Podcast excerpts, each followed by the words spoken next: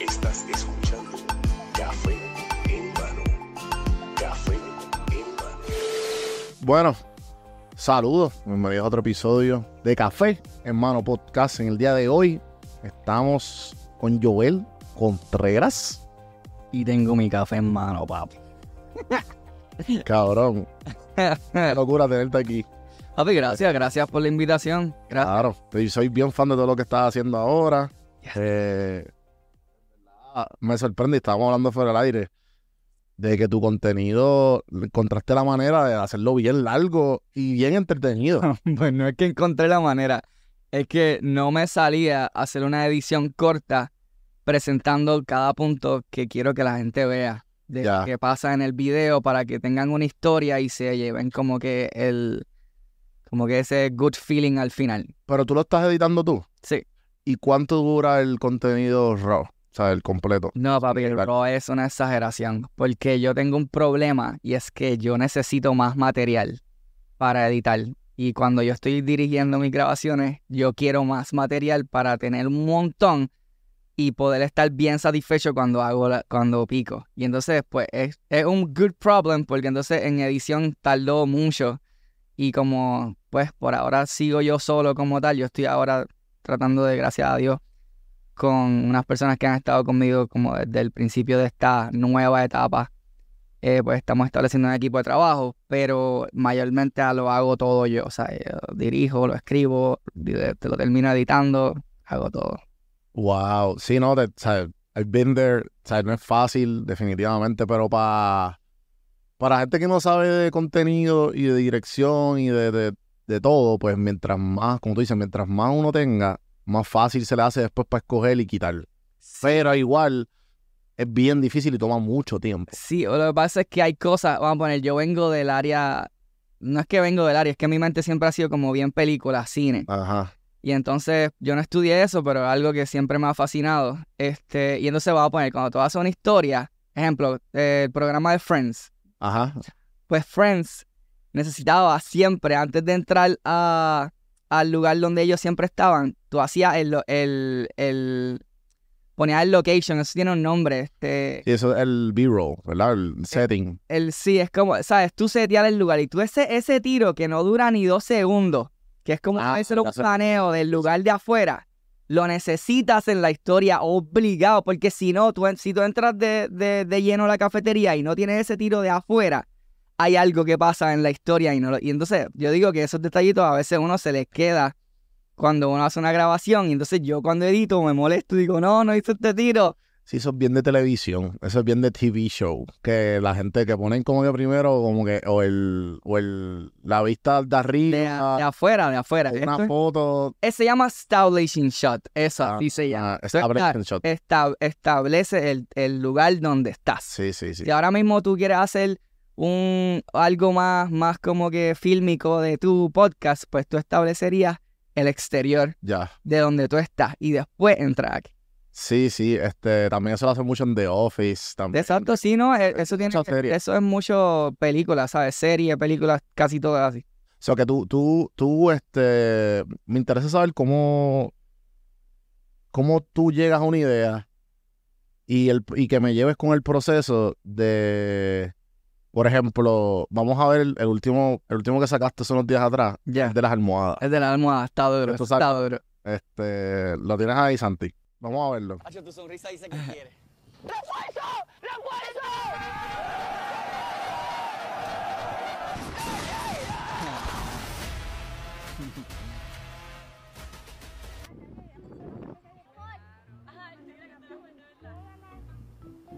Eso está bien duro porque yo le, le digo a la gente que traigan embeleco para que se pongan dale cosas, ahí, dale, disfraces dale. y lo que sea. Y los chamaquitos obviamente pues aman eso. Cabrón. Ok, so que tú cogiste. ¿Cómo tú llegaste a esa idea de, de coger estos embelecos, coger una, una- un army de chamaquitos para hacer un pillow fight? Ok, ese video, este es el segundo. Este, le puedes dar pausa un momento. Este, ese es el segundo video Ajá. del concepto de lo que es el pillow fight. Lo hice primero en condado. Tengo Ok. dos, dos almohadas Y entonces, pues, te hago que tú engage conmigo para el pillow fight. Un montón de gente no, y te dicen que no van. Pero cuando alguien engages conmigo, pues hacemos así, yo dejo que me dé un poco y ahí, y ahí digo el refuerzo. Al Ajá. principio lo hicimos con, con chamacos ya grandes, así, ¿entiendes? Sí, sí. Jóvenes. Eh, y quedó tan gufiado que la gente estaba, no, loco, ti- tienen que hacer eso, llámenme a mí para, para hacerlo. Y yo me, pu- bien me pompié bien exagerado y lo puse para hacerlo en San Juan y yo hice como un, un reach out este, de que mira, la gente que quiera venir para acá a ser parte del video, pues sean parte. Pero ese día nos pasó de que habían anunciado lluvia, eh, habían muchas cosas que no se dieron y entonces llegaron chamaquitos con las mamás. Y entonces, lo- y entonces yo digo, wow, qué brutal, pues entonces vamos a hacerlo versión niño. Y entonces pues lo hicimos así. Pero los embelecos siempre han sido parte de, de como que el concepto detrás de que tú venir corriendo con la almohada. So que es como para hacerlo more fun. No, claro, pero yo creo que ese es el concepto en todos los videos que tú tienes, que hay algo bien engaging. Siempre estás con un disfraz o estás como que con un wacky. Sí, yo, yo traje la gorra de Luigi, me la iba a poner, pero tengo calor. Pero me la iba a poner. sí, la compré ayer en Hot Topics. Pero, pero por eso digo que tú siempre encuentras una manera de... de- de- de- Es que me gusta. ya. O sea, más allá de, de, de sí, de una idea que está dura para el video porque se ve bufiado, a mí me gusta. Siempre he sido así, siempre. Desde chapapi, mira mis medias. Espérate, si se ven. ¿Se ven? Te duele la mesa. Ya, Lu. Papi, mira los ojitos. Papi, estos son, estos, son- estos son como, como imanes. como imanes, loco. Que se pegan. Ya no se puede. Espérate, tienes que treparle en la mesa y que se vean. No se puede. Ah, verdad, verdad, verdad. Exacto, exacto. Siga, siga, siga. Siga, Tienes- chequeate cómo se pega. Mira, mira cómo se pegan las manitas. Se pegan las manitas. Pero es que siempre, esta- estas medias me las regaló mi, mi novia. Pero es que siempre me han gustado el... ¿Qué sé yo, mano? Es que yo siempre, ese niño en mí, como que, mano, no, no se va y no quiero que se vaya. Y por Ajá. más que yo siga creciendo y teniendo la edad que tengo, que no soy para nada chamaquito, ¿Qué edad tú tienes? ¡Ah! Estoy en los 40. Ya, ok. Ah, y, sí. y- Pero tú no pareces de 40. Gracias a Dios. ¿Sabes? No Papi, eso es Proactive. ¿Has escuchado Proactive? Eso existe todavía. Eso antes que- yo lo usaba cuando chamaquito para los barritos, sé si existe todavía. Claro, sí, me acuerdo, me acuerdo. Proactive. No, no, pues gracias a Dios, mano, no sé, los genes están súper bien ahí y eso me ha ayudado. Porque igual eh, los chamaquitos se pueden conectar más con uno. O sea, no es que una persona que se vea vieja no puede hacerlo, pero ya tú sabes que el, el visual siempre ayuda. Eh, cuando tú empezaste todo esto, para los que no saben, y imagino mucha gente también, mucha gente ya te, te asocia con el rockero loco, o la gente sabe quién es el rockero loco. Sí, y algo que está pasando ahora es súper duro. Que tus videos se están yendo viral o no. Sí. Los viejos, los viejos. No, no, no, no, no, no, no. Lo que está pasando es que ahora, gracias a Dios, con todo lo que está pasando con Gana con Joel, pues quien está siguiéndome y quien están empezando a ser fans son la generación de ahora, los millennials y, y los más chamaquitos. Entonces, lo que sucede es que ellos ahora me conocen como Joel Contreras. Antes nadie, nadie me reconocía como Joel Contreras. Yo era el rockero loco para todo el mundo. Sí, sí. Entonces, ahora para los chamaquitos soy Joel Contreras. Yo escucho a Joel Contreras desde los carros. Joel, Joel Contreras, y me lo dicen con todo apellido. Joel Contreras. Y yo, qué gufiado. Pero lo que sucede es que me ha pasado que los chamaquitos entonces me han dicho, ¿sabes? Lo- Los, papás me han dicho comentarios porque los chamaquitos me siguen por Joel Contreras, pero los papás le dicen, espérate, ese, ese, ese es el rockero loco. Entonces los chamaquitos dicen, ¿quién es el rockero loco? Y el papá termina explicándole lo que yo hacía antes. Y hay como dos generaciones de fanáticos uniéndose. y Eso está bien, bien randomly cool. Sí, sí, este, es como lo- los que les gustaba Star Wars y después volvieron a hacerla. Exacto, ¿no? Sí, exacto. Entonces los chamaquitos entran con este knowledge de ahora, pero entonces los que tienen el knowledge de antes le pueden decir bien. So, eso me ha pasado. Y Ok, so, vamos, cuando tú empezaste, como quien dice, a crear contenido, ¿tú fu- ¿fue en las redes o fue una combinación de redes y televisión? No, no, cuando yo empecé contenido, no, las redes no, no, no, no quiero decir que no existían, Pero tú pero se le puede decir contenido a lo que tú hacías, era como Sí, que... Sí, sí, ese, era el- eso fue el chiste con Chente. Ajá. Cuando yo le hice la tiradera a Chente, Ajá. yo le, papi, le tiré ahí, papi, ¿qué te pasa? Sí, sí. crack, estás en crack si tú dices que tú fuiste el primer influencer. Pero, o sea, mi, mi argumento está, es, estaba basado y está basado, pues sigue siendo un chiste, ¿verdad? No es que yo le dije ahí, pero era, era de que, o sea, que es un influencer y cuál es el tipo de contenido que quizá un influencer de ahora puede ser reconocido con.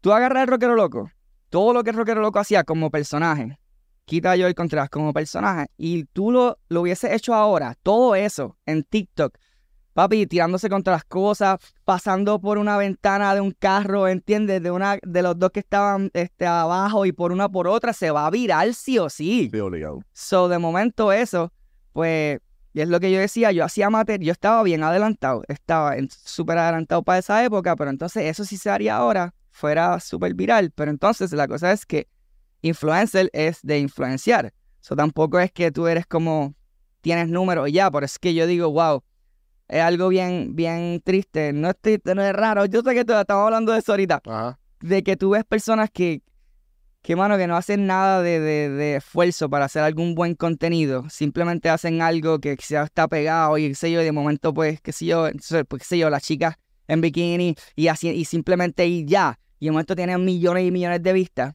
Eso, tú no puedes considerar a una persona este, que tiene eso como un influencer porque ¿dónde está la influencia? ¿Entiendes? Yo le digo a ese tipo de personas, eh, que yo lo he hablado aquí antes, la, la gente que busca atención y la gente que hace influencia de verdad. Y esto yo lo hablé con, con uno de los primeros también, Alex Díaz, que, que es eso, de como que, el- que el- si tú eres influencer, entre comillas, eh, estás influ- si tú influencias a la gente a hacer cosas, porque pa- cuando tú hacías eso, o sea, lo, lo, lo dijiste en, lo dijiste en la entrevista, Chente, que, Sí, ¿no? que la gente se tiraba también en las escuelas Papi, contra la los que los de, no sé, quiero poner como de 30, de 30 años hacia adelante, todos los que estén escuchando este podcast de 30 años adelante que Ellos- lo que estaba pasando en Puerto Rico.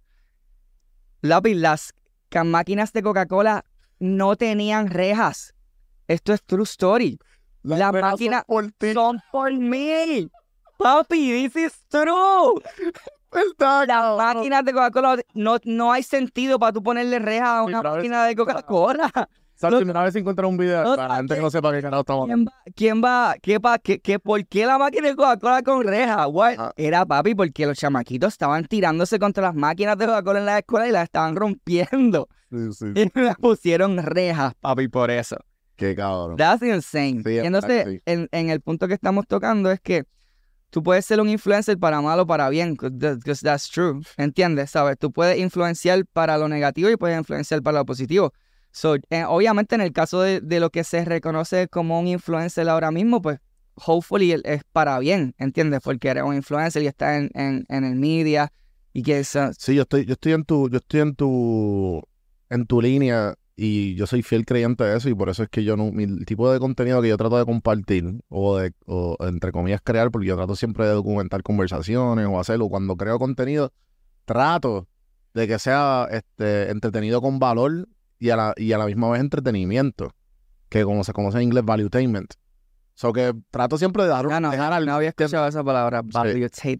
Valuetainment, sí, y entonces como que tú tratas de dejarle algo positivo, lo mismo que tú estás haciendo con todos los videos tuyos de que estás combinando, estás dando la alegría a la gente, mami, y que y la gente se, desa- se, se, se- cabrón, son cuatro minutos que tú tienes ahí la gente pegada La risa es, la y risa la es, risa es real, es- loco. es, eh, medicinal. Ajá, exacto. Literal. O sea, y hay personas que yo lo comenté en Chente también, muchas personas que me escriben, mano, gracias, porque hoy pasé un día bien malo y me puse a ver tus videos y me, me- se me hizo imposible no reírme. Ujú. Ta, ta, ta, ta, ta, ta. Y a lo último, eso, algo que, que pues como que, no quiero decir que, que, que lo tengo en la sangre, pero desde pequeño siempre me había, me había este, encantado hacer reír. Ajá. O sea, yo me acuerdo una vez que yo estaba en el salón elemental, me acuerdo. Y, y sí, era, y esta, tenía una maestra que se llama Mrs. Molina, era la de inglés, literal. Y algo pasó que yo hice que me llevaron al frente a darme castigo. Y el castigo era con una, con una regla, a darme.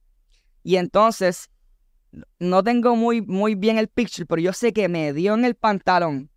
Y cuando me dio en el pantalón, yo me reí así y saqué, y saqué de, cuando fui para el, pa- pa el asiento nuevo, saqué de mi, de mi pantalón una, un de esto de brisca. Un, un- ¿cómo se llama? Sí, un paquetito. un paquetito una de brisca, so que no me dolió. Ala. a la ma- Lo bloqueó. lo bloqueó. Y me acuerdo que los chamaquitos riéndose, ¿sabes? No sé por qué traigo esto, pero lo que digo es que desde chamaquito siempre me gustaba hacer algún tipo de show que la gente se riera. No era por como que I was craving attention, aunque eso quizás todos los tenemos, ¿sabes? Que el que no diga, el que no diga que no le, el que diga que no le gusta la atención, quizás No, cabrón, si está- estamos, si no estamos, está siendo muy, muy sincero, si estamos creando contenido, nos gusta la atención. Exacto, Nos exacto. gusta. Y pues por eso que estamos haciendo algo bueno con, con ese trait de, de que nos gusta la atención. Exacto. Eh, Ya, en, en el, disculpa por interrumpirte, pero había, hay algo que quiero hacer en, en esta entrevista y es que...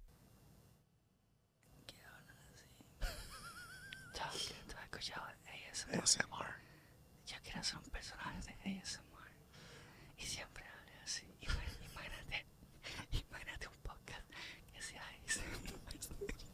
Y la gente, ¿qué les pasa a estos cabrones? Voy a hacerlo bien cerca.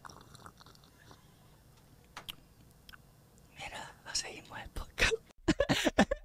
El podcast completo así. Loco, sería la cosa más traumatizante del mundo. Pero papi, ¿tú has visto- Clip por- pero, pero ¿tú has visto los videos, los views de los ASMR? Sí, papi, está el, ga- está Loco, el garete. hacer ASMR por, por decir, mano, mano, papi, son veintipico de millones de vistas y as- No tengo uñas, cabrón. ¿Qué hace? Lo que no sepan que es ASMR, yo no sé ni qué significa eh, que lo- las siglas. ASMR. Así que es algo. Pero va, búsquenlo, van a reírse o, terminan juqueándose. Pero es eso, es, es- no sé, no sé por qué lo dije, mala mía, es que tengo un micrófono y, y siempre que tengo- escuchando. me estoy escuchando. y- No, pero, pero en verdad, esas son cosas. son- significa ¿Qué significa? Autonomous Sensory Median Response. Oh, what? Eh, no, pero en verdad, el, crear contenido y eh, debió ser una transición bien fuerte y, ¿verdad? Evolutiva, diría yo, para ti. Porque los tiempos han cambiado. Pero tú has- yo te he visto siempre como que trying to do something en específico y esto fue lo que, como quien dice, volviste a la ola, como estamos hablando fuera del aire. Esa. Eh, porque tú, cabrón, todo el mundo, todo el mundo sabía quién tú eras. Y de momento hubo una etapa que, que las, las redes y los algoritmos todo cambiaron y se- me imagino que se te hizo bien difícil como que try to Exacto. mantenerte o O sea, yo nunca hice... cómo tú lo cómo de tu- desde tu punto de vista cómo tú explicas qué fue lo que te pasó en todo este tiempo porque fueron como que como 10, 15 años. Más. Más. Sí, van. Yo empecé Rockero Loco como a mis 19, 20, so son 20 años. 20 años. Bien viejo. 20 años después. Yo ¿qué, qué tú, qué tú describes qué fue lo que sucedió en esos 20 años y ahora que pues te está yendo cabrón? Pues, ok. Primero que nada, yo nunca hice material para las redes. Nunca. Eh, nunca me enfoqué en eso porque de la, de la televisión yo brinqué al ministerio eh, a trabajar con los jóvenes. Eh, historia larga corta de eso es que yo soy nacido y criado en la iglesia, este, pero nunca estuve de acuerdo con el sistema religioso que yo pienso que aleja al hombre de Dios más de que lo acerca. Ok. Y entonces, pues yo siempre fui ese típica ovejita negra donde a lo último quería vestirme de una manera, quería hacer esto, quería hacer de esto. Y el sistema religioso me decía que no, que no, que no, que estaba mal, que estaba pecando. Y yo, pues obviamente, me, este, eso fue ya para, para universidad, pues entonces empiezo a indagar realmente en mi relación con Dios, más allá de simplemente escuchar a un pastor estoy pensando como que, ok, ¿cuál es la realidad? ¿Existirá un Dios? ¿Qué es esto? La Biblia, papi. Y entonces yo soy bien analítico, yo soy, por eso es que a mí me encanta hablar, Ajá. porque me gusta expresar mi opinión, escuchar qué es lo que tú tienes que decir y si estamos en desacuerdo vamos a hacer un debate chévere, ¿entiendes? Que podamos ir back and forth con respeto. Y entonces pues yo fui eh, llegando a mi conclusión de que sí, de que existe un Dios y de que, de que sí, de que envió a su único hijo para que todo aquel que entre no se pierda, no tenga vida. y entonces pues, y pues nada, de ahí pues este, abracé ese, ese, ¿Cuándo pasó esto? eso, ¿Cuánto tú llevas siendo creyente? O, Pues- sea, o pensando de esta manera. pues desde mi 20, Pero, o sea, eh, eh, yo siempre tuve, o sea, yo siempre... eh, No, claro, pero como tú dijiste hubo como esta transformación. tú Exacto, exacto. Como que do- ¿sabes? donde, mm, como que a los veintipico por ahí, ¿sabes? Fue como que, que, que realmente sentí que, que tenía la, la suficiente información para yo decidir. Porque ahora mismo, si a ti te dicen, si dicen, ok, tú vas a alquilar un sitio, te dicen, este sitio es bueno, pero aquel este, no es tan bueno. Tú tienes que ir a ver el que no es tan bueno para, para decidir cuál de los dos es el mejor. Tú no puedes recibir solamente la información de un lugar sin ver aquella bien, aunque te lo digan, tú tienes que experimentarlo. So, cuando yo recibí ese insumo de información y buscando y buscando, pues ahí fue que decidí este, meterme en, en querer ser un cambio para los chamaquitos este, que estaban, que como yo, yo no tenía una voz. Cuando yo era chamaquito, yo no tenía alguien who could look up to que me apuntara a Dios, ¿entiendes? Era como que, ¿sabes? No es que no, es que no hay pastores cool o qué sé yo, pero no, no sentía a alguien que, que me di- que, que cliqueara conmigo para acercarme a Dios. Y yo dije, pues contra, yo quiero ser esa persona. De al menos hacerle ver a los chamaquitos que contra, mano, que, que, que le des la oportunidad a lo que significa tener una relación con Dios, que es más allá de mil cosas que podemos decir. Este, so eso fue lo que hice y eso fue lo que me hizo como que alejarme de del entertainment business en cierto sentido. ¿A- ¿En qué sentido? Como que ya no, ya Pues, en televisión, radio. Pues como que no lo pursue, o sea, no, no lo... Sí, Cole Beasley no estaba yendo para allá. Exacto, pero no era porque no quería, era porque me enfoqué más en el ministerio. Ya. Porque ah, este, entre eso salió mi verano con Amanda, ¿entiendes? La mi verano con Amanda 2, cuando me dijeron, yo mismo le dije, mira, no me puedo envolver tanto porque estoy ya en el ministerio y como mi verano con Amanda pues tiene un humorcito un poco picante, pues yo pues dije, pues déjame no meterme completo, ¿entiendes? Ya. Que yo siempre, ¿sabes? He creído en, en que tu trabajo es tu trabajo y entonces, pero hay boundaries que uno tiene que poner en cierto sentido. Y pues de ahí, pues yo nunca bregué como con contenido como tal y siempre hacía cosas bien esporádicas, aquí, aquí, allá. Y lo que yo primero hago en consistencia es gana con Joel ahora. Y quizás lo hubiese hecho. Ah, porque siempre lo has hecho como que hot and cold, que como que Exacto, y exacto, quitaba, estaba exacto, y me quitaba. quitaba. Y entonces ¿Cuánto duró eso?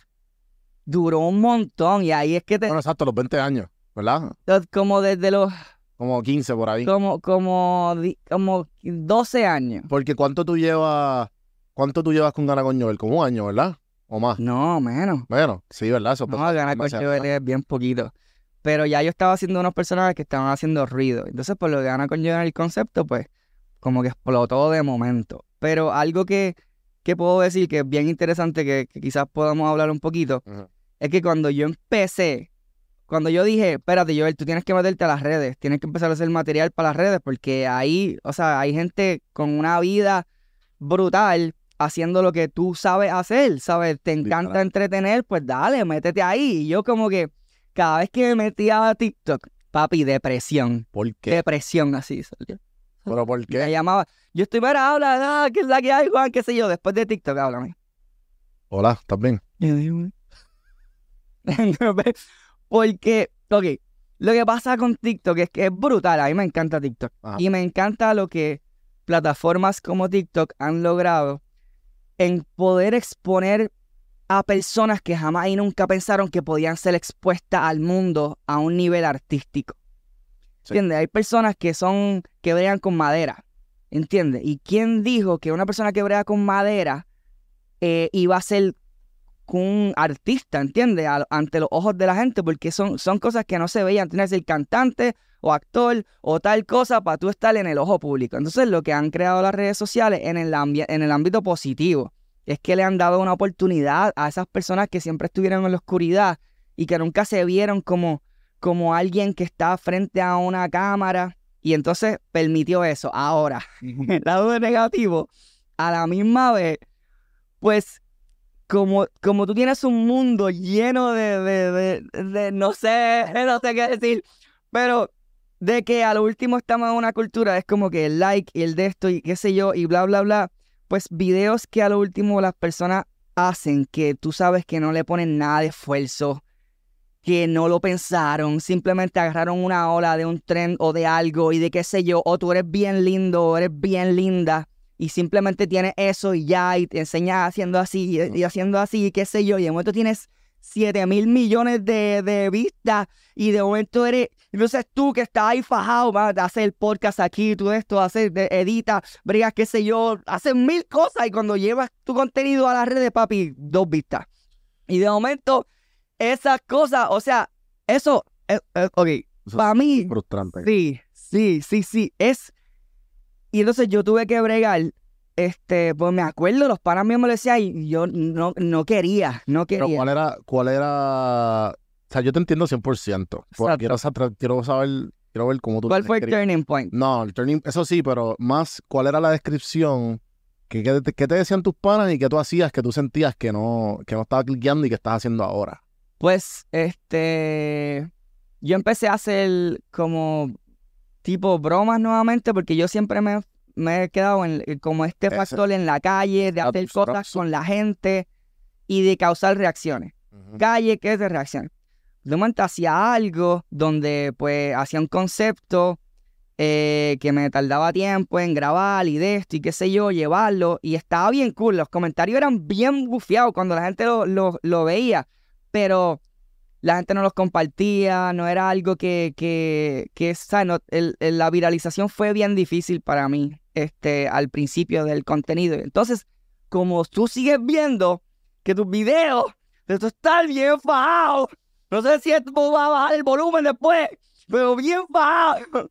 Y horas editando y bregando y matándote. Cuando llegas después, papi, 100 vistas, 200 vistas y vuelves a TikTok. Y una mujer. Y momento tiene un millón de vistas. 10 millones. Papi, 10 millones. No, cuando estás así. Literal, lo que yo, yo hice un libreto de una película que se llamaba YouTuber. Bueno, lo hice con Andrés Ramírez. Espero que esa película se pueda dar en algún momento. Donde era un tipo, yo lo, lo agarramos de mi historia. Ajá. Chamaco quería ser youtuber. Y él estaba, era bien talentoso, hacía muchas cosas, hacía muchos personajes, muchas cosas en su casa. Y entonces, este, él tenía de, él era bien fanático de Ma- Rudy, Rudy Mancuso, ¿sabes quién es? No. Un influencer bien grande de Estados Unidos. Y de ese corillito, Lele Pons y todo ese corillito. De los So-. Exacto, so él era bien fanático de ellos. Y entonces, él hacía material, material, material, apa- apasionado y nada, papi, views bien bajitos, bajitos, bajitos. Pero él seguía porque era apasionado. Entonces, de momento, hubo una actividad que iba a ver en, este, de YouTubers donde Rudy Mancuso iba a estar. Y entonces, pues, él fue. Se era, papi, esto estoy diciendo, el, el, no, esto es, este, esto es el, el libreto. Ay, papi, no, ahora que contando el libreto, alguien lo hace.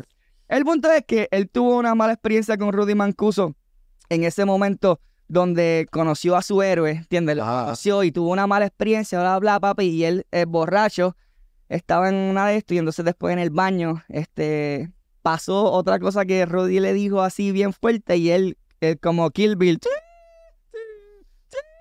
¿Lo has visto? Sí, sí, sí. sí, Los sí. clichés, de momento se, se va a negro y se escucha una botella rota. Y ahí, y ahí que, el- que, ahí que la- cae en realización. No, ahí él se levanta después, papi, no me roben esto, papi. eh, eh, ponle un ND, ponle un ND, un NDR, ¿verdad? Un Entiendo, entiendo. NDA, un NDA para YouTube. Sí. El punto es que él se levanta por la, por la mañana, va a ir a su trabajo nuevamente en su bicicleta y escucha un cucú, cucú.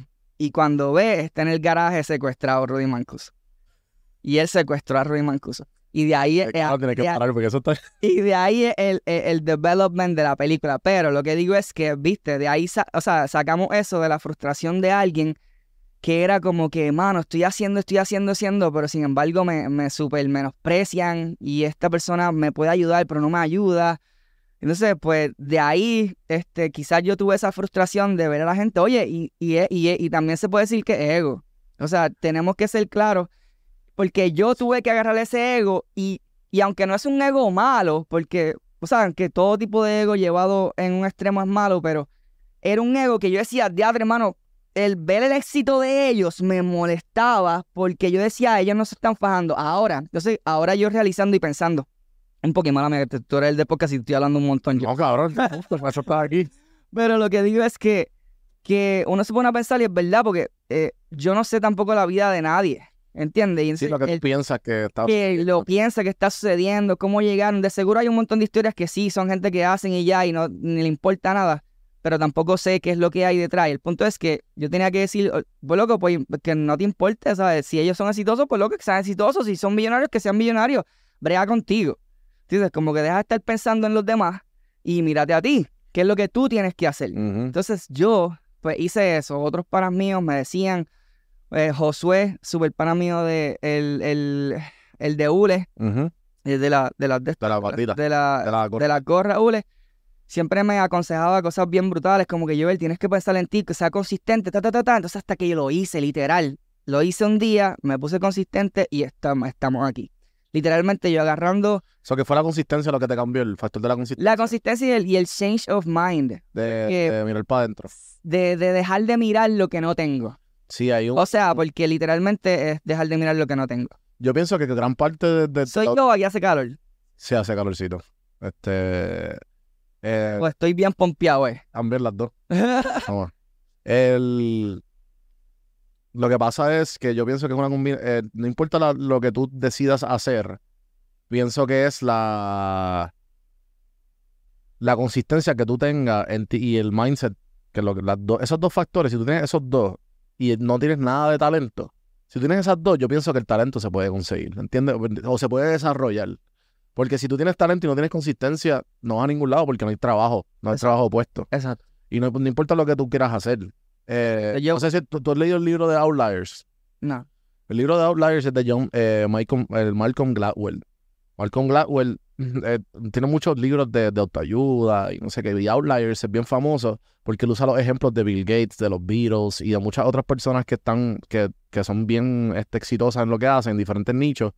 Pero básicamente el punto es que tienes que poner las 10.000 horas de trabajo. Eso me imagino que lo has escuchado. Las 10.000 horas. Sí, sí, sí. Pues de ahí nace ese libro.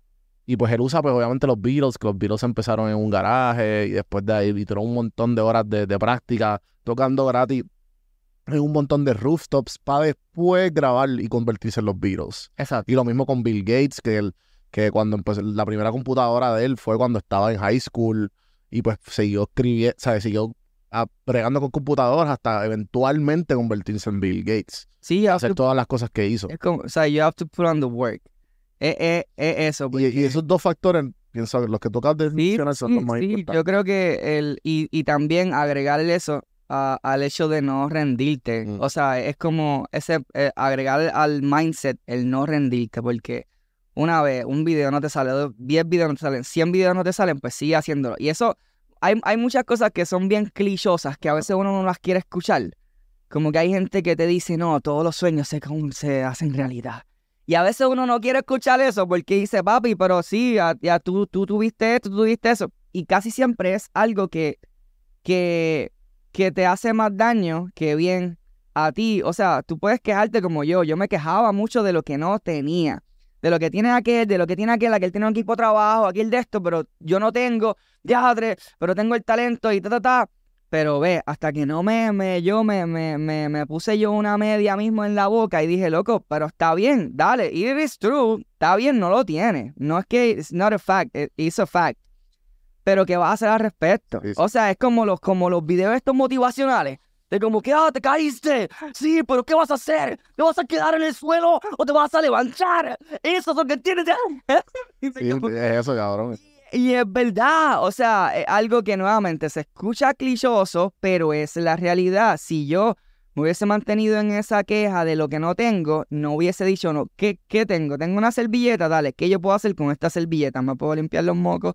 ¿Puedo limpiar esto? ¿Puedo limpiar la mesa? Ok, dale, hasta aquí me llega la, la servilleta porque ya estamos ahí, está de esto, que ahora tengo el café. ¿Qué puedo hacer con el café?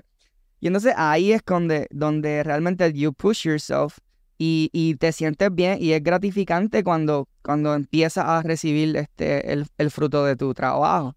Empiezas como que, diadre, hermano, qué brutal. Ahora todos los mensajes que yo recibo, mano, yo los, y los, los, yo los leo. Loco, me encanta leerlos. No, yo, o sea, la gente muchas veces me escriben y cuando yo le, le dejo un voice o le escribo para atrás, ¿qué, papi? ¿Cómo tú me contestaste?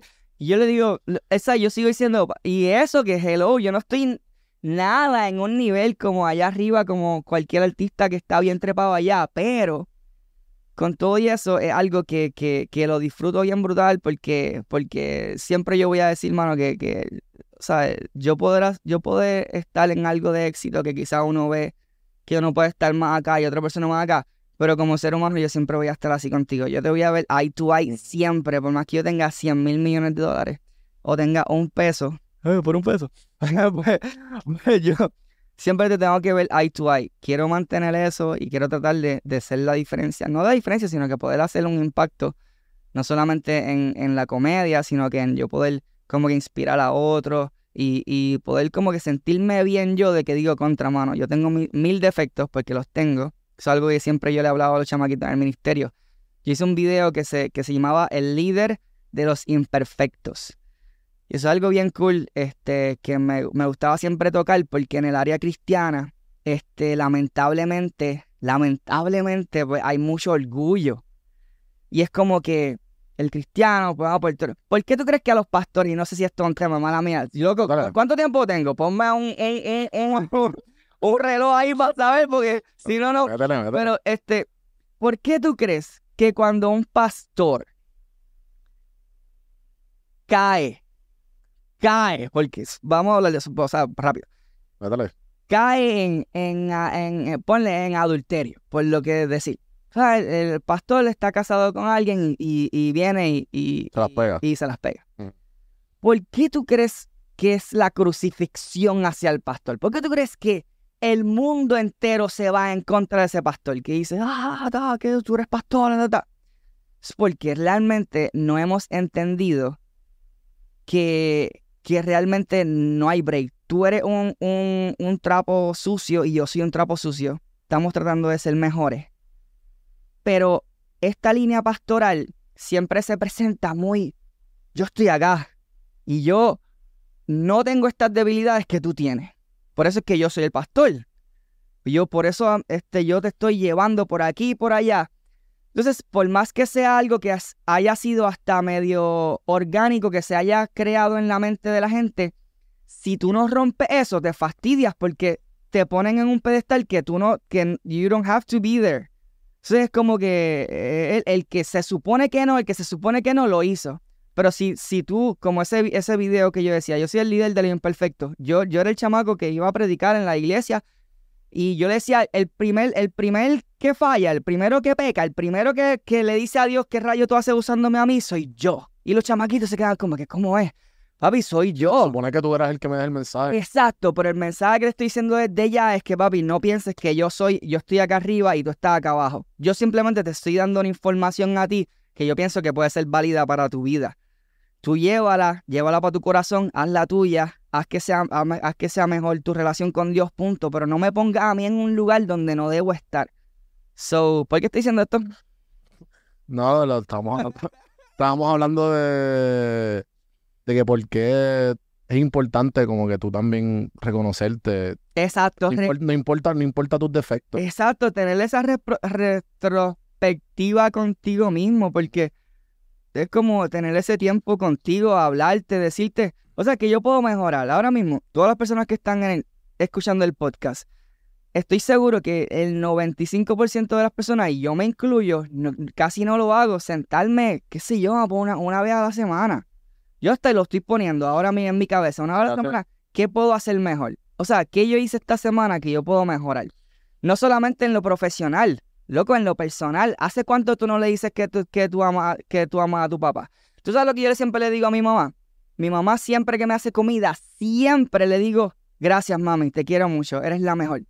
No hay ni una vez, y si, si ha pasado ha sido porque he estado súper, no sé, despistado, pero conscientemente no hay ni una vez que mi mamá me pone un plato de comida y yo no le doy gracias. Entonces, eso, eso dice, ah, pero ¿cómo es que, qué estás diciendo con eso? Es que muchas veces los hijos piensan que las mamás tienen que servirle la comida. Y es como que, no, tu mamá te está haciendo eso porque te ama y a la misma vez tú, tú debes devolverle ese agradecimiento que, que se, se, transforma, ¿sabes? Eso es amor. Sí, tú, yo, yo me he dado cuenta, y imagino que es parte de lo que estás queriendo decir, y corrígeme si no, que gran parte de la felicidad interna y el amor con uno mismo es tú dar para atrás, no importa qué. No importa, todas las semanas trata de hacer algo positivo y obviamente y mejor si son para seres queridos tuyos. Porque también está ese trabajo con gente que tú no soportas. Y ahí, ahí es que está lo difícil. Cuando tú estás con gente, gente que te, te ha herido, gente que, que tú dices, diablo, mano, en verdad le estoy haciendo esto a esta persona. Pero en verdad tú dices, ¿sabes qué? Yo estoy bien conmigo porque yo hice bien. Y a la misma vez tener las ganas de seguir evolucionando. Yo soy gran, yo soy fiel creyente a ser mejor persona, mejor que ayer. Porque todos somos, todos somos humanos, cabrón. Todos, todos nos caemos, Full, todos te- metemos errores. full. So, en verdad que. No sé si. ¿Tú, tú eres fan de Bad Bunny? Yo soy, yo ¿Escuchaste el disco? no he no, escuchado el no. disco, pero tú sabes que eh, Pero yo pienso que el disco, obviamente, además de toda la suciedad y las vulgaridades que dice X, pero te da una perspectiva humana de lo que le está pasando, porque de toda la fama, todo el dinero, todo el sexo, todo el entretenimiento, whatever, y es, ah, ¿verdad? Se nos olvida que este tipo es un tipo más, ¿entiendes? Y yo pienso que, que, que ¿sabes? Eso es de, la- de las cosas que he cogido porque lo tengo pegado y soy bien fan. Pero a la misma vez me acuerdo de esto mismo porque muy poca gente, y esto está bien mal, y muy poca gente, ¿sabes? Creyente o no, ujú, muy poca gente le importa ser mejor persona, no le importa nada, se- se la- piensan que yo soy esta persona por el resto de mi vida. Y eso está mal, tú no puedes pensar así, tú tienes que evolucionar, no importa qué. Tú tienes que escuchar a la persona que tú no, tú no estás de acuerdo con esa persona y decirle contra, eh, te escucho. eh, y ya, y, y, y, y- y absorberlo, porque igual son- tenemos que tener comunidad y tenemos que querernos unos a los otros. Completamente. Este, te puedo decir algo bien, bien eh, real y medio raro. Ajá. Yo soy, yo no escucho la música de Bad Bunny, porque yo, yo no consumo, yo no consumo reggaetón. Realmente, no, yo siempre fui rockero y me gusta la música instrumental. Ya. Sí, es- sí hay muchas canciones de reggaetón que me gustan, que, que las he escuchado aquí y allá, pero yo no soy una persona de escuchar en mi carro reggaetón. Igual que no soy de escuchar este bachata, igual que no soy, pero yo tengo mis gustos. Sí. Ahora, te puedo decir que yo sí, sí, esa pregunta nunca me la habían hecho. ¿Tú eres fan de Bad Bunny? Yo ahora pensando en mi retrospectiva, digo que yo creo que yo sí soy fan de él. Porque yo lo respeto en muchas, muchas áreas que yo veo más allá de su música, más allá de la letra, más allá de lo que sea. Yo veo una persona, primeramente, que ha llevado el nombre de Puerto Rico a un, a un lugar que hace demasiado de mucho tiempo no pasaba y quizás ni ha pasado nunca. Porque uno tiene, ¿sabes? Hay unos representantes en la música tan bien fuertes de Ricky, Ricky Martin, Marc Anthony, mil personas que han llevado a Puerto Rico en un nombre tan brutal, alto, pero no sé si, si Bad Bunny está hasta como que llevando eso hasta un pic mayor. Eso es una. Segundo, el marketing de esas personas, el, el, el marketing genius que él tiene al llevar su marca, lo que hace, eh, pa- yo lo amo, a mí me encanta. Cuando él hizo ese concierto en, en el freaking techo de una gasolinera, papi, eso es, eso es oro, eso es oro, eso es algo que yo haría, eso es loco, eso está brutal. El hecho de siempre querer, este, como que relacionarse con, con, o sea, yo no sé, again, yo te digo, yo no estoy hablando aquí de Bad Bunny eh, porque sé esto, sé que no, yo te- tengo el scope de afuera. Como te digo, no, no tengo un disco de Bad Bunny escuchándolo, pero veo de aquí, veo de allá y, y siento que él, que él, por más grande que sea, yo creo que, que siempre ha mantenido esa humildad detrás de, de su esencia de trabajo. ¿Entiendes? Como que cuando regresó a, a- cuando hizo algo con No Te Duermas, cuando hizo algo con, con, con este elemento, con este elemento, agarrando cosas que, que fueron olvidadas y de esto, y de momento llevándolas, ¿entiendes? No sé, para mí, Siempre ha jugado con la nostalgia. yo pienso que él me conoce. Yo, no, de verdad, yo pienso que él Pero conoce que rockero loco, porque Perfecto, él era sí. bagger de Cono. Y para ese tiempo, John Z, que para mí que es de la, de la generación de él, John Z yo lo conocí en una grabación con, que yo estaba con, con, no me acuerdo con quién. Ahora yo estoy seguro que casi todo Puerto Rico sabe. Por eso, entonces John- a mí me da risa porque John Z me ve de lejos y me dice, "¿Tú eres rockero loco? Y, to- y toda, esa, toda esa gente son. y me saludó. Entonces, esas cosas, pues uno dice, diadre, qué brutal. Y siempre he dicho, siempre he creído que, que, que Bad Bunny sabe quién es rockero loco. Que, by the, que, by the way, quisiera hacerle una propuesta a él este, de algo bien brutal que tiene que ver con los niños y eso. Y entonces, ve, ve, ahora mismo yo diciendo esto, y again, yo no estoy utilizando esto para nada, Dios lo sabe. Pero No, el- estás simplemente speaking your mind. Exacto. Y el decir aquí, ah, yo tengo una propuesta para Bad Bunny con los niños. Cualquier persona que está de allá, del lado izquierdo, ¿entiendes? Y va a decir, ¿qué tú qué? Bad Bunny con los niños, ¿qué te pasa a ti? Que si ese tipo hace esto, que si mira la letra. Pero papi, es que, again, again, again, yo no estoy viendo lo que tú estás viendo. Yo estoy viendo algo más allá que quizás tus ojos no ven, ¿entiendes? Ah, y, y es mi perspectiva. No, no tengo que estar bien, pero es mi perspectiva a la hora. Yo siento que yo me puedo sentar con Bad Bunny y él me va a escuchar. Siendo yo el rockerito loco de allá, que no es nadie, que es de esto, yo siento que él me, se, se va a sentar conmigo y me va a escuchar. De alguna manera es lo que siento. Tú sabes Puede estar erróneo, pero es lo que siento. No, pero tú sabes algo que. Hay una frase que no sé dónde, no me acuerdo dónde la escuché, en qué podcast fue. eh, pero era uno de estos, de estos speakers motivacionales. Y él decía que la mejor manera para tú, para tú siempre porfiar a toda esa gente que no cree lo que tú estás diciendo es teniendo tantas y tantas cosas hechas que al final tu trabajo hable por ti solo. So que tu trabajo está hablando por ti solo por tus ideas más locas que sean. So, y, y, y eso es lo que voy. Y por eso es que me encanta tu trayectoria, porque hay otra frase también que dice que el ego, el crecer rápido crea ego. Crecer lento crea carácter. Tú tienes el carácter ya establecido. Qué duro está esa frase. Y tú ves toda esa gente que lo, lo han mencionado aquí dos o tres veces, de esa gente, y en verdad molesta cuando tú estás en esta industria. Y tú ves toda esa gente, porque mañana mismo, yo que yo, yo para seis años haciendo podcast. Mañana mismo, el hermano de Bad Bunny saca un podcast y él va a ser el mejor podcast de venir de, de, de, de todos los podcasts que están en Puerto Rico y Latinoamérica. ¿Entiendes? Ujú. So que yo no puedo hacer nada al respecto. Y así que funciona nuestra industria. Exacto. Y hay mucha gente que es así. Y yo he tenido gente aquí que son súper humildes porque le está yendo bien. Y como me ven, diablo, qué duro, gracias por la oportunidad. Pasa un año y están 10, ve- 15, 20 veces más grandes que yo. Y, ah, no, papi, que no tengo tiempo, que qué sé yo. Y yo, ok, está bien. Cada cual, ¿me entiendes? Exacto. Pero es, es parte de Pero nuestra está, industria, mano. está bien duro esto y qué cool que se haya ido de la línea por ahí en el podcast porque mira, me está haciendo ver algo hasta mayor porque again, exacto, eh, tú sabes que, que los pobres tienen más orgullo que los ricos. Abunda, abunda. Los, yo, he, yo he conocido gente pobre que, Pobre mate, con material. pobre, no, po- pobre, pobre. Cuando digo pobre, o sea, no, Sí, que, que no materialmente, en la calle, materialmente. pero gente Ah. con bajos recursos. Exacto, mejor. que, que viene y te tratan en... Yo, yo siempre fui mesero, Ok. toda mi vida, mesero. Ese es el trabajo que yo siempre he sido. Después fui publicista, pero mesero era donde yo me quedaba. Yo atendía a tanta gente que se veía que no tenían muchos recursos, que eran personas de, y que trataban a uno como si, como si yo fuera su sirviente. Como que, Mm. como que hacía un error pequeño y me trataban como, como, Ah. Exacto, como que bla, bla.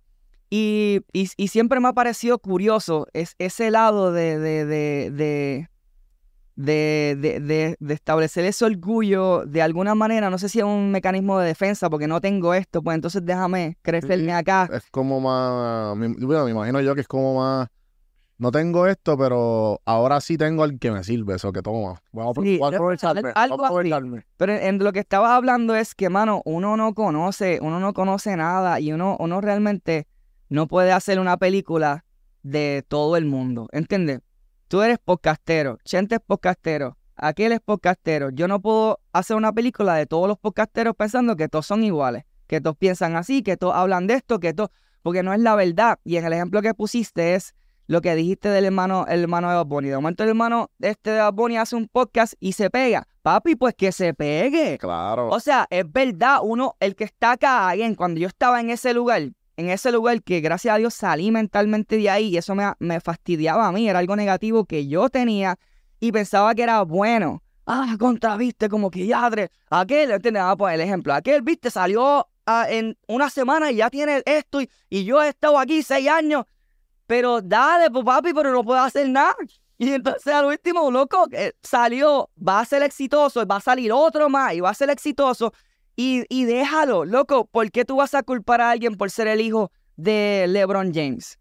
¿Por qué tú vas a culpar a alguien por ser el hijo de alguien que, que la fama vino automática ¿qué culpa tiene la persona? ¿Por Exacto. qué tienes que tirarle entonces todo encima? Ah, pues el Ocean, el hijo de Molusco. Yo no, again, no consumo, este, no he visto mucho lo que hace, pero he visto videito, videito acá y, y me da la risa. Sí, el tipo le mete. Está gufiado, o sea, como y que... está me- haciendo su propia línea. Y entonces lo que yo digo, again, si uno se pone a pensar en ese sentido, no, no, pues viste, el hijo, porque el hijo, pues hace perfecto, loco, pero dásela. Yo he porque- escuchado, yo he escuchado esa pu- entonces es como que, o sea, Así cualquiera. pi- eh, exacto, no, pero- la- no es la mentalidad correcta. exacto, porque a lo último te, te estás haciendo daño a ti, estás haciéndole daño al otro y no estás aportando nada. Porque ¿qué tú estás aportando de cambio? Quejas, ¿entiendes? ¿Qué sé yo? Esto y lo otro, el hablar mal de alguien, o sea, o sea, eh, a veces tenemos que chuparnos las palabras, callarnos y simplemente mirar para otro lado. Si te molesta tanto lo que estás viendo aquí, pues mira para otro lado,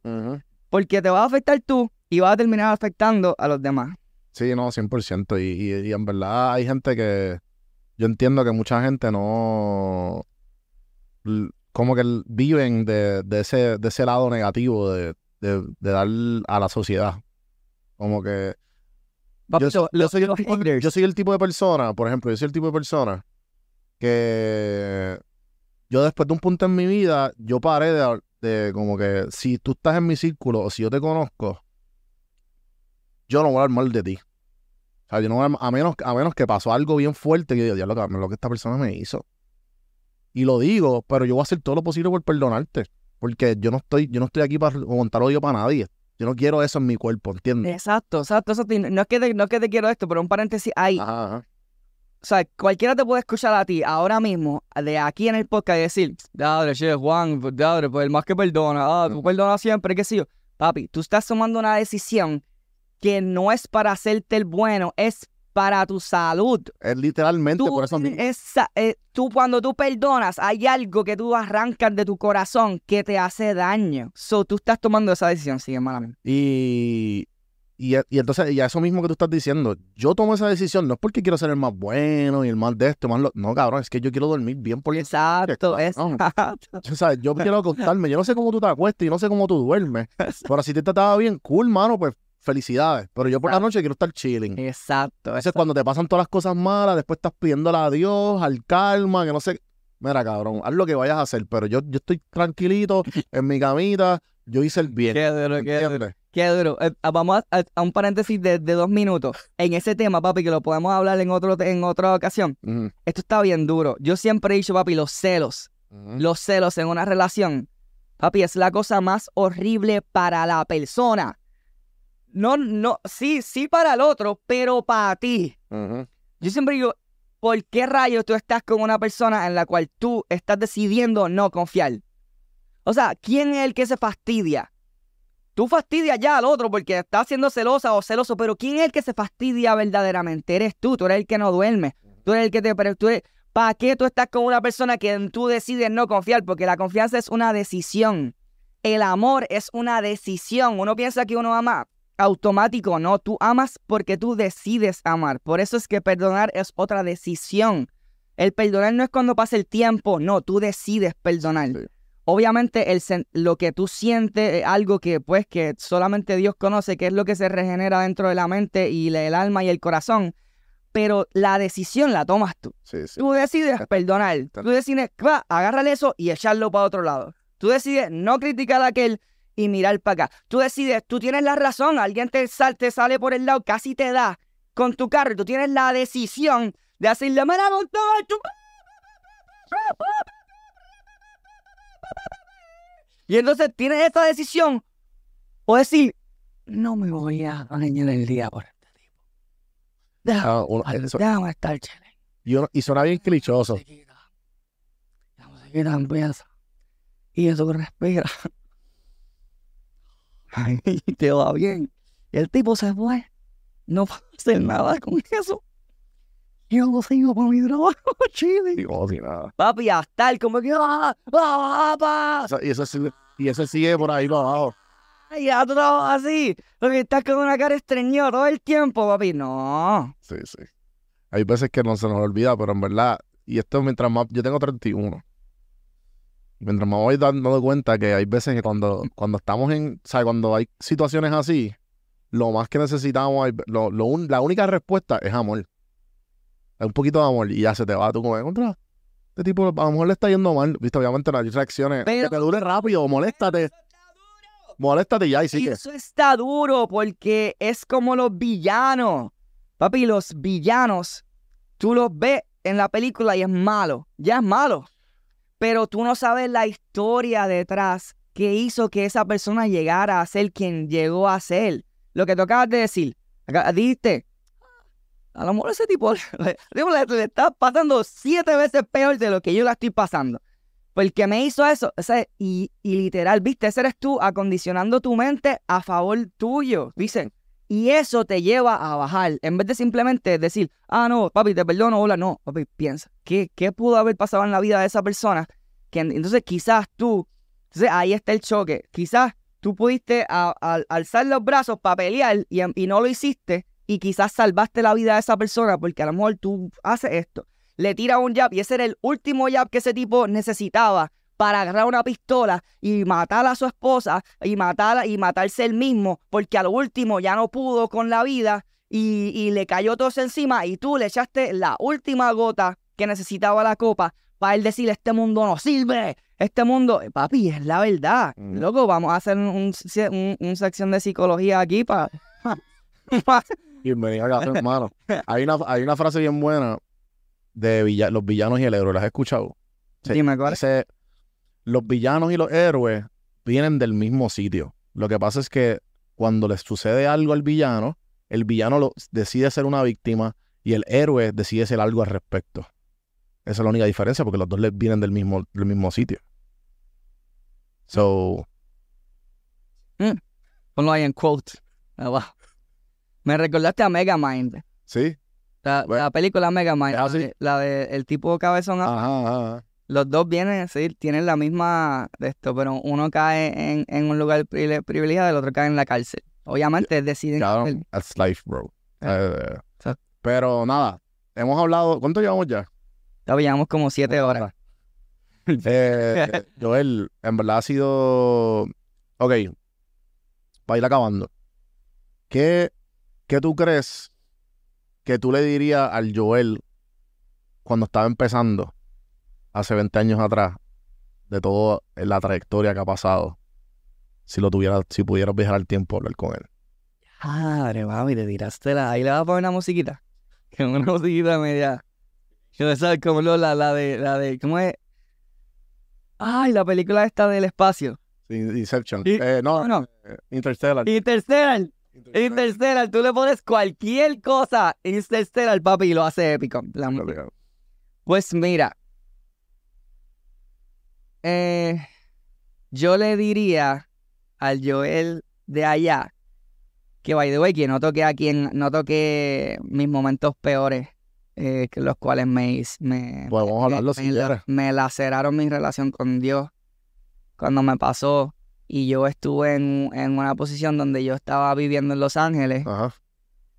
Eh, y mi llanto por las noches era tanto que el, el que yo le estaba rentando la casa, que era un mexicano, True Story, me reúne al otro día y me dice, Joel, este, tienes que parar esto o, o tienes que irte porque no nos estás dejando dormir por los llantos míos en la noche.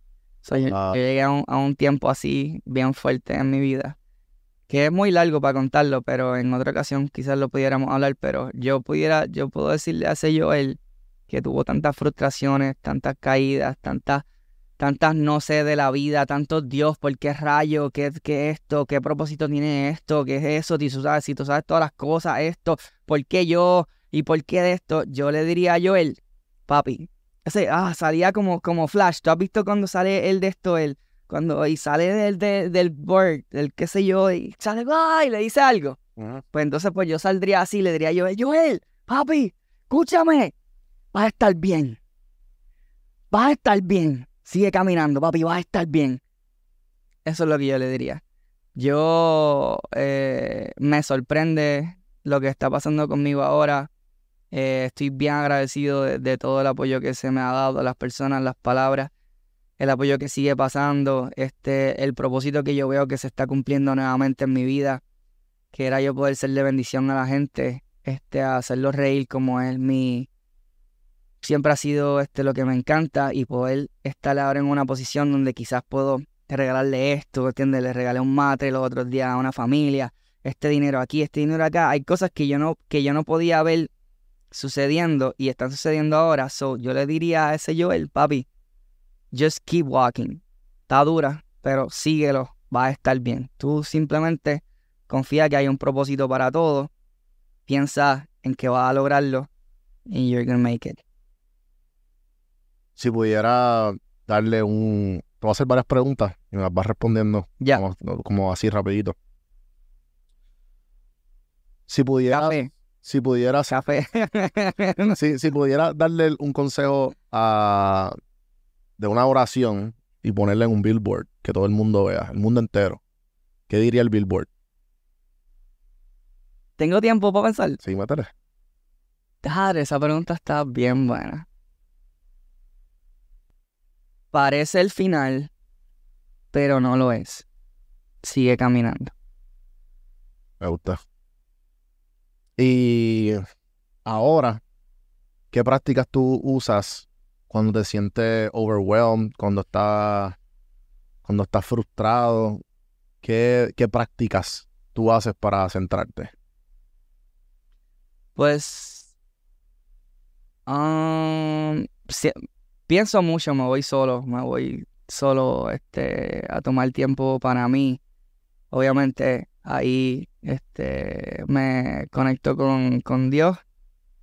Eh, pudiera estar mucho más conectado con Dios de lo que estoy ahora, pero siempre me, siempre en esos momentos, este, hablaba eh, con Dios, este, y con mi mamá.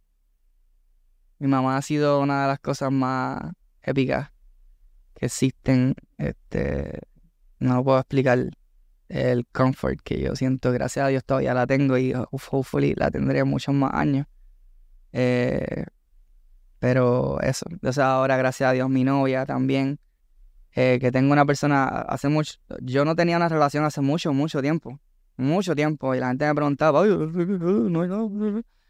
Este, y, y de verdad es que no, no, no sé, como que más allá de, de la atracción y qué sé yo, no, no había encontrado una persona que me entendiera, so, eh, ella ahora me, brin- me brinda este apoyo, yo he llorado con ella de overwhelming, ahora cuando me pasó, yo est- estuve hace un par de semanas atrás que todo, papi, mensajes, un montón de mensajes en el DM, todo esto brutal, positivo, pero me, me bloqueé. Como, como todavía no, no, no está el equipo de trabajo firme y son gente que me están ayudando para después poder estructurar algo y poder seguir, pero todo es yo, yo, yo, papi, no sabía qué hacer y qué sé yo, y entonces yo pude hablar con ella y tener una persona que como que, este, pues entiende la visión de lo que uno quiere. Este, gracias a Dios he tenido esas cositas. So, so, no, no te puedo decir que es una fórmula que he hecho de que hago esto y, y me pongo mejor. Gracias a Dios he podido tener cosas alrededor que me he podido refugiar para estar mejor. De todos tus fracasos, ¿cuál ha sido la lección? ¿Cuál ha sido los fracasos favoritos y la lección que has sacado de ellos?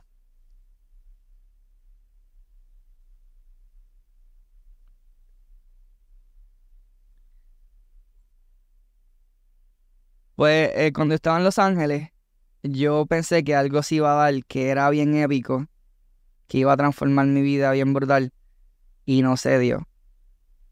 Y de ahí se juntaron otras cosas que lo hicieron peor, peor, peor, peor, hasta el punto donde te dije que estaba llorando de esto. Pero ese fracaso ahí, eh, viéndolo ahora, mm, me hace más allá de, de todo lo que yo, toda la información que yo tenía, me hace entender el plan maestro que tiene Dios para todas las cosas. Que es imposible humanamente verlo. Es imposible, no hay break. Yo no lo iba a ver. Yo, alguien me hablaba a mí de plan maestro de Dios. En ese momento, papi, yo lo mandaba para las bailas porque era, yo no quería saber de Dios. Y, y discúlpame que siempre estoy metiendo a Dios. No. Este, pero, pero es imposible no hacerlo. Eh, Pero en cuestión de lo que me dijiste, la pregunta, ¿cuál es el fracaso mayor y qué, qué he podido aprender de ese fracaso? ¿Cuál es mi fracaso favorito? Diría que eso, porque ahora yo puedo verlo. Está una historia bien famosa que, los que los que conocen la Biblia la conocen, que es cuando Josué, Josué, José, José, este, lo metieron a la cárcel después de, de que él había sido el hijo preferido del papá, de la túnica y el revolú. Cuando tú ves la esclavitud y todos los años de esclavitud que pasó, ¿sabes? Tú te pones en, en, en, en los zapatos de esa persona y tú dices, diatre, hermano, ¿cómo tú vas a entender de, de, que te dijeran, Dios tiene un plan, Dios tiene un plan, Dios tiene un plan? Tantas cosas brutales que de esto te, te dijeron, te profetizaron, y de tú tienes seis años preso. No sé cuántos años fue, pero de ahí de esclavo. O sea, lo que digo es que en ese momento es imposible ver el plan de Dios. Ahora, el uno poder confiar y, y, y pues, este, ¿sabes? Este, el, el, yo poder verlo ahora, ¿entiendes? El poder decir, ya es que es la verdad, mano. A veces uno no quiere escuchar las cosas y esas cosas que parecen lindas, Dios tiene un propósito. Se te muere un familiar, Dios tiene un propósito. Papi, ¿tú qué? ¿Sabes? Como que, como que esto. Ah, eh, iba a tener, iba a filmar la, la, cosa más brutal para mi empresa, para todos, se te fastidió todo, ahora estás endeudado hasta lo último, qué sé yo. Tranquilo, si tú pones las manos, la, la vida en las manos de Dios, tiene un propósito. ¿Entiendes? Yo creo que, que, ahí está ese poder detrás de lo que es entender los propósitos este, que Dios tiene contigo cuando tú le permites, ¿entiendes? Porque también eso es otra cosa y eso es otro tema, ¿entiendes? Este, y quiero decir algo eh, que no sé si me estoy yendo por aquí por allá, pero es que es súper lindo, que me encanta decirlo. Lo dije, lo dije en Chente y tengo que decirlo ahora. Bueno, en todo este revolú de Dios y qué sé yo, yo le llamo así, qué sé yo, porque porque hay mil cosas que uno puede hablar, hermano, pero es que hay tantas cosas. Tú me haces preguntas y dices, yo siempre llevo, y Dios, y Dios, y no es que yo no quiero hablar aquí, ¿sabes? Yo, no, yo, no estoy para imponer nada, creencia de nada, todo el mundo piensa lo que dé la gana, cada cual tiene su, su criterio brutal. Yo, yo, expreso el mío, ¿entiendes? Es como cuando tienes una película. Tú, tú sales de una película que te encantó, tú le cuentas a la gente, papi, de esa película tienes que verla ¿Entiendes? ¿Qué sé yo? Eh, tus tu podcast, papi, mi podcast quedó bien duro, papi, tienes que verlo. tú, cuando te gusta algo y te impacta, tú lo dices. No, la otra persona no tiene que compartir tu, tu eh, entusiasmo o que diga que sí, pero tú lo haces. Entonces, cuando en mi caso a mí siempre sale Dios por aquí, Dios por acá, Dios por acá, me hiciste esa pregunta, el peor fracaso y qué es lo que yo veo, qué sé yo, pues se me hace imposible no ver a Dios y tengo que decirlo. Y entonces, algo que yo dije en cuestión de, de, de unas preguntas que me estaba haciendo Chente y eso, es que, bueno, ¿sabes? Por eso es que yo digo, o sea, que el, sistema religioso jamás y nunca te va a llevar a lo que realmente tú puedes obtener con Dios y que aquí Dios quiere que tú obtengas. A mí se me murió mi tía. Este. Lo lamento mucho. Y, y era una, una, tía que queríamos, bueno, se la amábamos bien brutal. Yo soy bien cercano con su hijo y tal, tal, Y cuando yo estaba en ese funeral, yo pensaba en mi mamá. ¿Entiendes? Pensaba en perder a mi mamá. Tras que tenía la, la, la, la tristeza de, de, de, mi tía, Meti, este, estaba pensando, así, no, papi, era, era, era escalofrío, era, era casi yo pensar que es que yo en algún momento puedo estar en esa posición de mis primos, ver a mami en, en un ataúd. Entonces, lo único que a mí me traía consuelo en ese momento, lo único guay, era yo decir, tranquilo Joel, porque la vas a volver a ver y vas a volver a hablar con ella, vas a volver a compartir con ella. Cuando tú pones a ver esas cosas que parecen fairy tales y cualquier persona puede decir, pues mira papi, te mueres, no hay más nada, ta, ta, whatever, lo que sea, papi, no existe mejor comfort que tú tener una fe tan grande de pensar de que la vas a volver a ver. Entonces, nada, este, e, eso se puede ir por un lado y por otro en cuestión de las creencias, pero lo que digo yo es que, que si, si, si algo ya he podido ver, ¿entiendes? ¿Sabes? Este, y, y, Dios me, está, me ha permitido llegar aquí, a esta mesa y poder llegar a tus seguidores y que ellos puedan conocerme y, y, y gracias por darme la plataforma. No, a ti es poder, hermano, expresar eso, ¿entiendes? ¿Sabes? Expresar de que, de que de, yo creo que ese propósito está tan embedded en mí que es que yo voy a terminar diciendo así, papi, ¿quieres café? Dios. Entonces como que me va a salir como que, pero again, no es porque yo quiero que crean, es que es, es que papi, es el mejor, Es lo que tú sientes. es el mejor café que me he tomado en mi vida. Yo necesito que tú lo pruebes. Yo quiero que tú lo pruebes. Está bien, si no lo quieres probar, está bien, pero yo voy a seguir hablando de mi café. So, Sí, eh, que entiendo por dónde vas y en verdad es un sentimiento, que es un sentimiento bonito. Y, y este, y yo digo que mejor estar así que frustrado y no tener valor en uno mismo y no creer en uno mismo. Eso es parte de la espiritualidad y lo que la, la gente decide creer es parte de lo que, de lo que nos hace humanos y de lo que nos hace ser la mejor versión de nosotros mismos siempre, no importa qué. Eh, yo soy una persona súper espiritual, eh, no soy religioso, pero recientemente volví a meditar, hace como un año no lo hacía. Y para mí es como encontrarme, o sea, el, el sentimiento que tú describes es bien similar a lo que yo siento cuando medito. Y en verdad, mm, eh, mis mañanas son totalmente diferentes cuando lo hago y no lo hago. Eso que puedo entenderte de alguna manera. Eh, yo no siendo creyente y respetando todo lo que tú me estás diciendo. ¿entiendes? Eh, Y, lo, y, lo, y de esto no voy a abundar nada en esto, pero realmente, mano, cuando tienes conversaciones de, en, de este tipo de, de, de temas que Ujú. son tan delicados en tantas áreas, pero cuando tú lo, cuando tienes este, este tipo de temas de, ok, ¿qué es lo que yo creo? ¿Por qué yo creo? eh, y tú tienes lo tuyo, ¿qué lo crees? ¿Por qué no crees? ¿O por qué crees? Papi, son, son las conversaciones más ricas que hay si tú puedes, si tú sabes hablar y si tú puedes entender a alguien que, que no está de acuerdo contigo y, y que la persona te entienda a ti y puedan llegar a, a una conversación, porque al final, al final se sabrá, ¿entiendes? Al final todo se sabrá. Exacto. Pero el tener las conversaciones ahora, para mí que se, lo, o sea, se ameritan, ¿entiendes? Se ameritan el tenerlas, pero, again, no en carácter de que yo estoy bien, tú estás mal, tú estás mal, yo estoy Y bien. no, no, y ti- tienes toda la razón. A mí, por, por ejemplo, a mí el hecho de que yo he jugado con la idea de, yo, yo siempre como que me reconocía ateo, yo me consideré católico. Y pues ahora como que me considero más agnóstico porque me, genuinamente no sé. Pero yo solo sé que cuando yo estoy, me siento y no pienso en nada y estoy centrado y hay algo que pasa es tú- ridículo que tú te sientes súper bien y estás como que en una y si tú quieres, si yo le llamo eso meditación y tú le quieres llamar Dios, mano, pues go ahead. Yo estoy bien, au- o sea, yo estoy bien consciente de eso, ¿me entiendes? Y, y, y creo que ese feeling es el, el- el mismo feeling que uno siente cuando uno reza o cuando uno tiene esa comodidad de que, de que vamos a estar todos bien después de que acabe todo esto. ¿Sabes? Que ese sentimiento es, es bien bonito. Y Oye, y, el, el conocimiento, porque, again, este...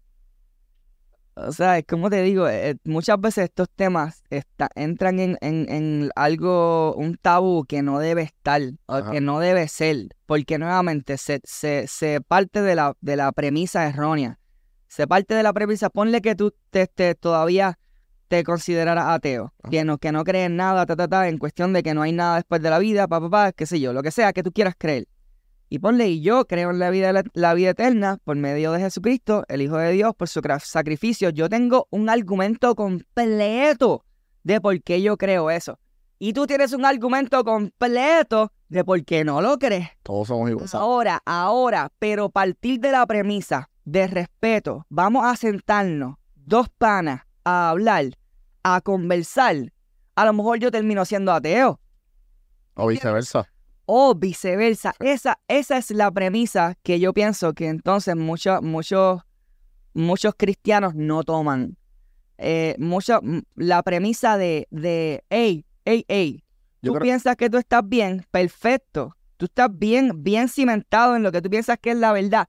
Perfecto. No es que no vas a defenderlo, no, va- no es que no vas a, a- a explicar el por es, es que tú tienes que, antes de entrar en una conversación, no, tú no puedes ya estar así. Yo te voy a, a meter siete jabs en la cara para que sepas que yo estoy bien. Sí, sí. ¿Entiendes? Y cuando no partes de ahí, papi, todo se vuelve horrible. Eh. En vez de tú partir como que vamos a conversar, aunque salgamos de aquí como si no hubiésemos conversado, como si no hubiese nada pasado, pero partir de ahí es hace la cosa completamente diferente a que un cristiano se siente versus un ateo. Es como que un versus. Yo- O, o una persona que crea en esto, o whatever, lo que sea, crea en, en Buda o crea en, en, en quien sea. Es un versus. Casi siempre es un versus. Como que. ¿Entiendes? Como que no, no es. Sí, no te entiendo. Y yo pienso que eso yo creo que es una de las cosas que a mí me encanta tener un podcast, porque podemos sentarnos a hablar. Y, y en Puerto Rico, viste, donde nos, de donde nosotros somos, la gente no está acostumbrada a conversar, está acostumbrada a como que la- mi argumento está bien y el tuyo está mal. No importa si es religión, no importa si lo- es política, ¿sabes? o sexualidad, es como que yo estoy bien, tú estás mal. Exacto. Y es ¿verdad? raro, y es bien raro que, que es como que, por- ah, ok. Aunque, y, y- y aunque, aunque pretendan de escucharte y entender el argumento, por dentro están como que tú ves el, el condescendent, o sea, el- Exacto, exacto. Y, y es difícil. Claro. Oye, para todo es difícil, pero es, es la única manera en la cual podemos conversar. La única, no hay break. Si, no agarras tú y dices, ok, no, yo vamos a- voy a ponerme en la tela de juicio de que a lo mejor yo estoy mal. Por más que tú estés, papi, de, de zona de que estás, pero a lo mejor Sí, sí. parte de ahí y todas las conversaciones que tengas con alguien que está completamente antagónico a ti va a ser diferente. 100%. Y mala mía, pero tengo que hacer en el micrófono una vez más esto. ¡Aduken! ¡Soyuken! ¡Tataruken! Tenía que hacerlo. Eso yo creo que podemos acabar. Joel, ¿dónde te seguimos? ¿Y qué podemos esperar de ti? Ah, antes, ¿cuál, cuál es tu tu collab eh, fantasioso que, que a, lo, me- ¿sabes? a lo mejor se puede dar, a lo mejor no, pero el que tú, ya lo, yo estoy loco por hacer esto con esto, con esta, esta, esta persona o esta artista o esta celebridad o que no sea Jesús. Ay. No puede estar. No, pues, again, va a parecer bien que estoy dándome pauta para esto y para que esto corra por algún lado, pero de verdad, de verdad, de verdad que tengo unas cosas bien, bien, bien cool y brutales que quiero presentarle a Bad Bunny. Duro. Está bien, ¿no? y que, allá. y que y que yo sé que eh, no es que yo sé pero tengo el, el, el- el feeling de que él va a decir contra papi eso está duro vamos a hacerlo para el Good Bunny Foundation. Yo, yo, yo hice algo con ellos. Yo colaboré con Good Bunny Foundation. La fundación del, de, de niños. ok ok Que se llama Good Bunny Foundation. Y yo hice una. Yo moderé una conversación de redes sociales con unos artistas, a unos niños del campamento del de verano. Qué duro mira ni sabía Tengo, te puedo, puedo presentarte a los de. no brutal brutal Papi, ah, pues eso estamos. brutal no, Así que donde te siguen. este ponen mi nombre en las tres redes Joel Contreras este TikTok Instagram y Facebook en, en TikTok estoy Joel Contreras oficial en Instagram Joel Contreras PR, en Facebook Joel Contreras, pero en las tres ponen Joel Contreras y te van a, y te va a salir. Este, me encantaría llegar al millón de seguidores en como TikTok. 800, Es- ¿verdad? Estoy en 768 mil. Ah, ya mismo. me gustaría llegar por ahí en TikTok. y- esto, esto lo podemos hablar fuera del aire. Pero el, el, se nota la monetización en TikTok cuando tú llegas a esos números. Eh, al menos en mi caso no, porque yo tuve unos red flags que me pasaron. Ah, diablo, que va a Sí. O sea, que tú todavía no tienes el Creativity Program No. ese, diablo. Son par de... Ah, está bien. Hablamos de eso después fuera del aire. Gracias, gente. Eh, sigan a Joel en todas las plataformas. A mí me pueden seguir Don Juan del Campo en todas las plataformas. Cafemano.com en YouTube. Suscríbanse, denle shout a esas personas que ustedes creen que sea necesario este podcast. Espero que les haya gustado. Santi, gracias detrás de las cámaras. A toda esa gente que es desde el día uno. Hasta la próxima. Espera, espera, espera. Zumba. Ter- terminalo en ASMR. Gracias, gente, por escuchar este podcast. Ok.